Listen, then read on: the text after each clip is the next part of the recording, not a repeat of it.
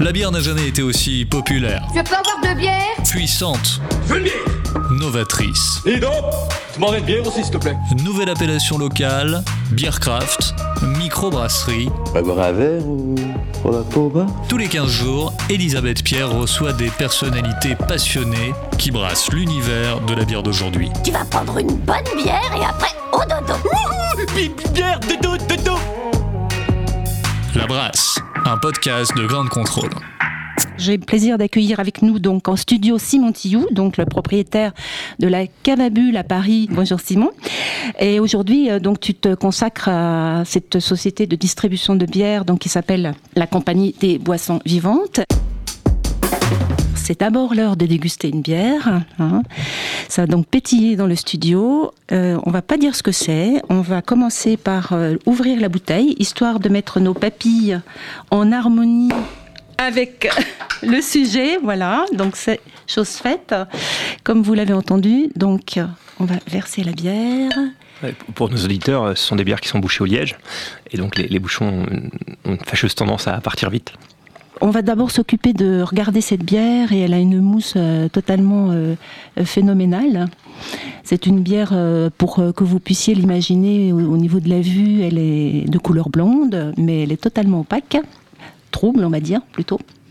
Et au nez, qu'est-ce qu'on a? Alors Puisqu'on va parler de bière à la française, donc des arômes très évocateurs, fermiers, un peu rustiques en tout cas. Ouais, ça sent la, ça sent la prairie. Voilà, ça sent euh, le printemps même. euh, Mm. C'est assez parfumé, même très parfumé. Alors ça fait un bien fou parce que c'est frais, c'est rafraîchissant. C'est assez effervescent, on va dire aussi.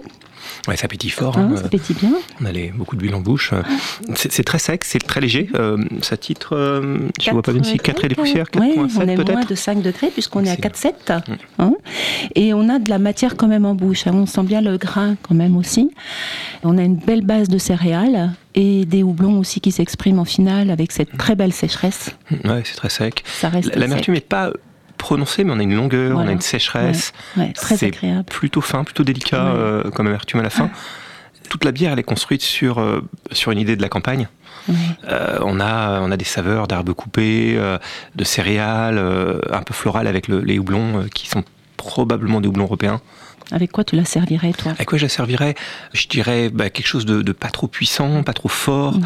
euh, une viande blanche, euh, pourquoi pas essayer sur un risotto euh, aussi éventuellement. Des légumes, une poêlée de légumes, Mhm. quelque chose comme ça. Donc on va lever le voile sur cette bière, c'est Noblesse Oblige. Donc Noblesse Oblige, c'est une bière euh, élaborée par la brasserie euh, Au Baron, mais en collaboration avec une brasserie euh, américaine. Donc euh, parlez-nous un petit peu du coup. C'est euh, une collaboration entre la brasserie au Baron, qui est une très ancienne brasserie artisanale française, une des plus anciennes euh, parmi les brasseries artisanales, euh, n'en déplaise à, à Edouard qui lui euh, travaille et dirige la, la plus ancienne brasserie euh, indépendante française. Je parle de ces brasseries du renouveau, euh, ces brasseries récentes, c'est une brasserie qui a presque 30 ans, qui est à la frontière belge mais en France, dans le village de Lusigny. Et la, la bière a été brassée en collaboration à, à quatre mains, entre guillemets. C'est une idée très tendance, très moderne pour les, les bières artisanales, les bières dites craft, avec une brasserie américaine extrêmement célèbre qui s'appelle Jester King, qui est une brasserie qui est installée à Austin, au Texas. Les brasseries américaines, c'est. Il faut éviter le cliché en disant ah oui, mais ils font des bières qui n'ont pas de goût. C'est le contraire. Les brasseurs américains sont des passionnés, les brasseries artisanales produisent des bières avec énormément de saveur, avec beaucoup de travail. La brasserie Chester King est très célèbre, très connue, et elle s'est beaucoup intéressée à ce que les Américains perçoivent comme des styles typiquement belges et français et très traditionnels, notamment ce que les Américains appellent des farmhouse ale, des bières de ferme, et aussi des bières de garde, euh, ce qui est un terme qu'on utilise aussi en France. Alors on va parler bien sûr des campagnes françaises puisque le thème du jour c'est y a-t-il une spécificité française finalement?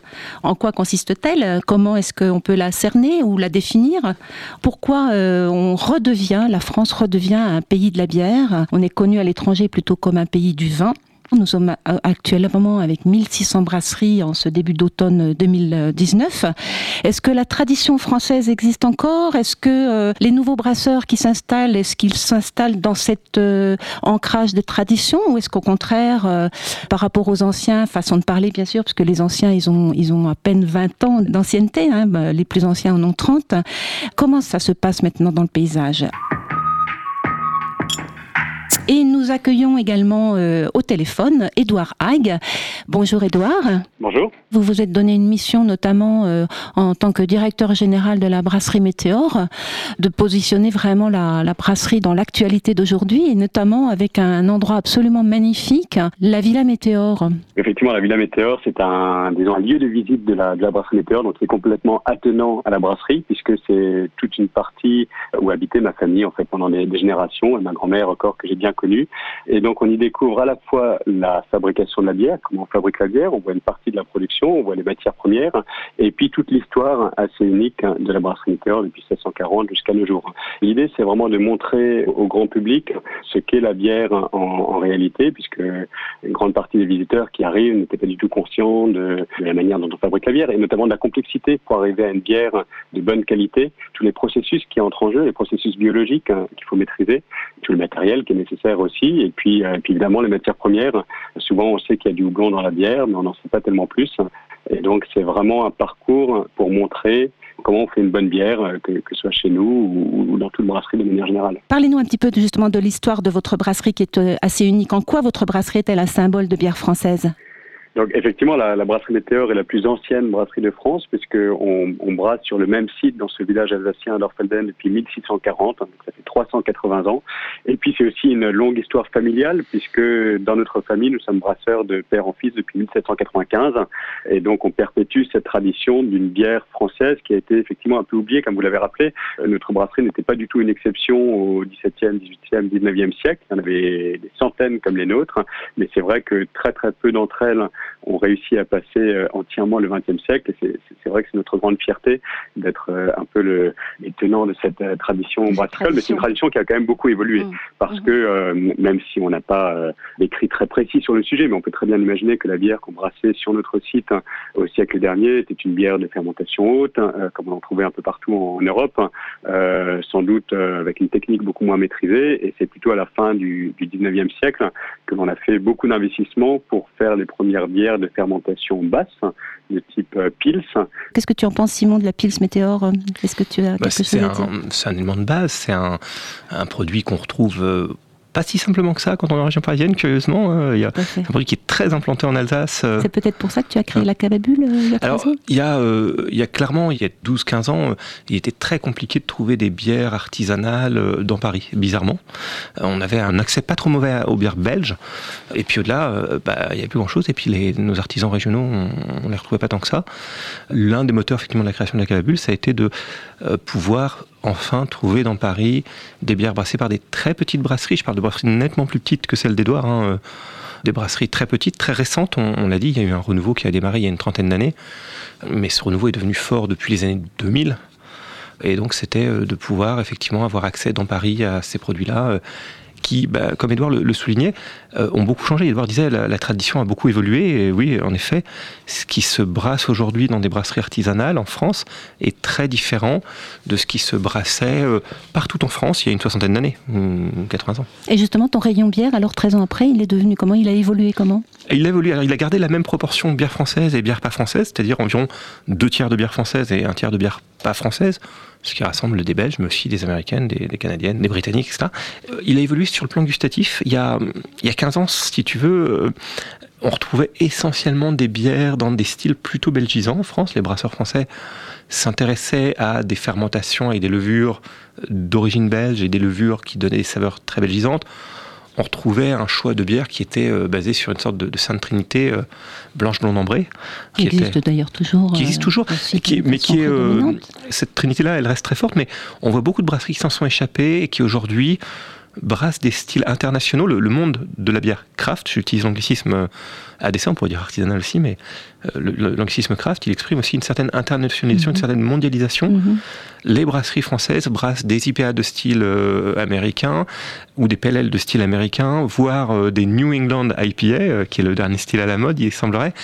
Elles brassent des sours dont l'origine, des, des, bières acides, quand on dit sour, une fois de plus un anglicisme, des bières acides, des bières sûres, dont les méthodes d'origine sont germaniques, berlinoises. Mmh. Elles brassent des produits très différents avec, euh, je dirais, euh, absolument Des inspirations, du coup, Et des euh, inspirations qui très- viennent d'ailleurs. Très international, oui. C'est le cas chez Météor euh, à l'heure actuelle, Edouard. Euh, comment ça se passe aujourd'hui avec Météor Lab, euh, vos nouvelles recettes Est-ce que cette inspiration, elle est également au-delà des frontières? Absolument, et je pense que c'est vraiment un marqueur aussi du dynamisme euh, actuel de la brasserie française de manière générale. Et à la brasserie Météor, depuis trois ans, on lance tous les trois quatre mois une bière tout à fait nouvelle et de manière éphémère, et principalement à la pression, ce qui nous permet de développer des styles très très variés. C'est comme ça qu'on est arrivé dans un premier temps à la fermentation haute, qui n'était pas notre tradition, en tout cas pas depuis plus d'un siècle. Donc on refait maintenant de la, fermentation haute avec euh, une palette de styles qui est vraiment très intéressante. On, fait du dry hopping, on fait aussi des bières euh, avec macération de fruits. Par exemple, on a fait une bière au coin ou encore une feuille avec macération de, feuilles de cassis, euh, qui a d'ailleurs été primée récemment au, France Beer Challenge, qui est un des, concours assez prestigieux. Et c'est vraiment toute cette innovation, comme le disait avant Simon, qui va chercher des styles à l'international, qui caractérise, selon moi, actuellement le dynamisme et ce qu'est la bière française actuellement. Et si on revient à la notion de spécificité française, du coup, est-ce que le ressort de l'identité régionale existe toujours? Euh, On se souvient des bières avec des ingrédients locaux. Il y a de plus en plus d'ajouts d'ingrédients, donc dans ces fameux styles inspirés par les styles des autres pays. On voit beaucoup de fruits, de plantes, de fleurs, etc., d'ajouts divers et variés. Finalement, la, la notion d'identité régionale, l'identité française, elle se situe où maintenant, d'après vous, euh, Édouard? Mais je pense que effectivement, quand on parle de bière française, c'est avant tout une bière fabriquée avec des ingrédients français, à commencer évidemment par le malt d'orge. Et en France, on a la chance d'être plutôt bien fourni, puisque nous sommes un très gros producteur de malt d'orge, et d'ailleurs de plus en plus aussi de malt d'orge bio et, et sourcé localement, ce qui est une très bonne chose. C'est aussi évidemment du houblon.